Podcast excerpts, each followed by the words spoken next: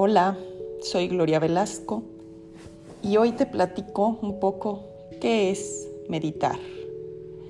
Meditar es entrenar la mente para que se concentre en algo específico y que no se deje distraer por pensamientos, emociones o cualquier incomodidad física.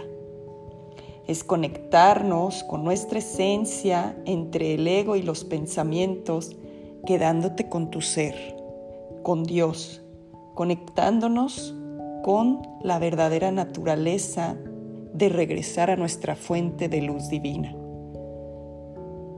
La meditación es un proceso voluntario y es una meta, el recordar nuestra verdadera esencia. Y no es un fin, es un recorrido y es una experiencia que nunca termina.